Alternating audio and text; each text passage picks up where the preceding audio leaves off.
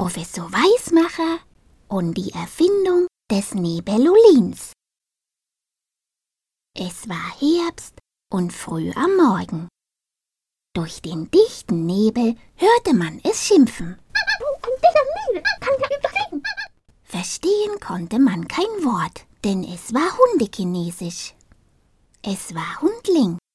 Hundling, der Assistent von Professor Weismacher, der zum Briefkasten laufen wollte, um die Post zu holen. Durch den dicken Nebel kam er als kleiner leichter Hund aber gar nicht richtig hindurch. Darum war er recht zornig, als er die Briefe dann endlich aus dem Briefkasten geholt hatte. Schnell brachte er sie zum Professor. Der Professor schüttelte den Kopf. Ja, sag einmal, Hundling, das hat aber heute lange gedauert, bis du mir die Briefe gebracht hast. Und noch bevor Hundling etwas sagen konnte, sah sich der Professor schon die Fragen der Kinder an, die in den Briefen standen. Sie wollten von ihm wissen, warum gibt es jetzt am Morgen Nebel? Wer macht den Nebel? Woher kommt der Nebel? Kommt der Nebel vielleicht aus einer Nebelmaschine? Der Professor nickte. Ja, eine Nebelmaschine, das, äh, das wäre einmal eine gute Erfindung. Aber diese Erfindung hat die Natur ja schon selber gemacht. Und dann erklärte er Hundling, wie es kam, dass gerade im Herbst am Morgen oft so dichter Nebel war. Schuld war die Luft, die jetzt im Herbst immer kälter wurde. Warme Luft kann viel Feuchtigkeit aufnehmen. Kühlt die Luft dann nach einem warmen Tag ab, kommt es zur sogenannten Kondensation. Das heißt, die in der Luft vorhandene Feuchtigkeit schließt sich zu immer größeren Tröpfchen zusammen. Diese Tröpfchen kann man am Ende sogar sehen. Das ist dann der Nebel. Der Nebel entsteht oft am Abend oder in der Nacht. Feuchte, bodennahe Luft kühlt sich ab und noch dazu steigt Feuchtigkeit aus dem Erdboden auf.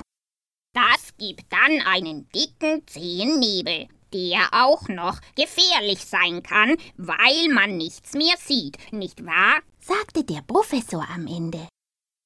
Und bald seien viel Schluss mit verflixtes Nebel. Hundling machen eine Überstunde. Und, und eine gute Erfindung. schimpfte Hundling. Das war Hundechinesisch, weil Hundling ja aus China kam und es hieß. Und bald ist Schluss mit dem verflixten Nebel. Ich mache eine Überstunde und erfinde etwas gegen den Nebel. Der Professor freute sich über den tüchtigen Assistenten und machte erst einmal eine Pause. So bekam er gar nicht mit, wie es im Labor zischte, brodelte und knallte. Als Hundling dann kam und rief, Und Lingblauen Versuchskaninchen, holen schnell Bello. schüttelte der Professor den Kopf. Ja, da wirst du ja etwas Schönes erfunden haben, dass du deinen Freund Bello als Versuchskaninchen brauchst. Und so sehr er auch überlegte, er kam nicht dahinter, was Hundling da wohl erfunden haben könnte. Das kam erst heraus, als ein paar Tage später kein Nebel mehr zu sehen war und ein Brief im Briefkasten lag. In dem stand zu lesen. Herr Professor Weismacher, wir, die Vereinigung der Bäcker und Konditoreien, müssen schon auf das Allerheftigste protestieren. Ihr Assistent Hundling hat das Nebelolin erfunden. Noch dazu in verschiedenen Geschmacksrichtungen. Das streuen die Leute dann in die Luft. Oder besser gesagt in den Nebel.